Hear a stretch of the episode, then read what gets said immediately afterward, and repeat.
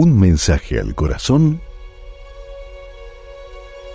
con Monseñor Rómulo Emiliani.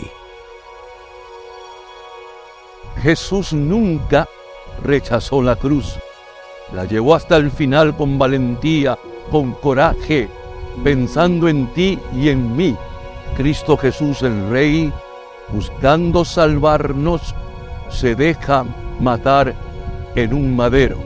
Padre Santo, en el nombre de Jesús te pedimos siempre que aceptemos nuestras cruces, que seamos valientes, que seamos fieles, que llevemos esa cruz hasta el final, Señor.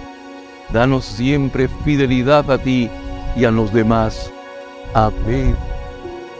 Y recuerda, con Dios eres invencible.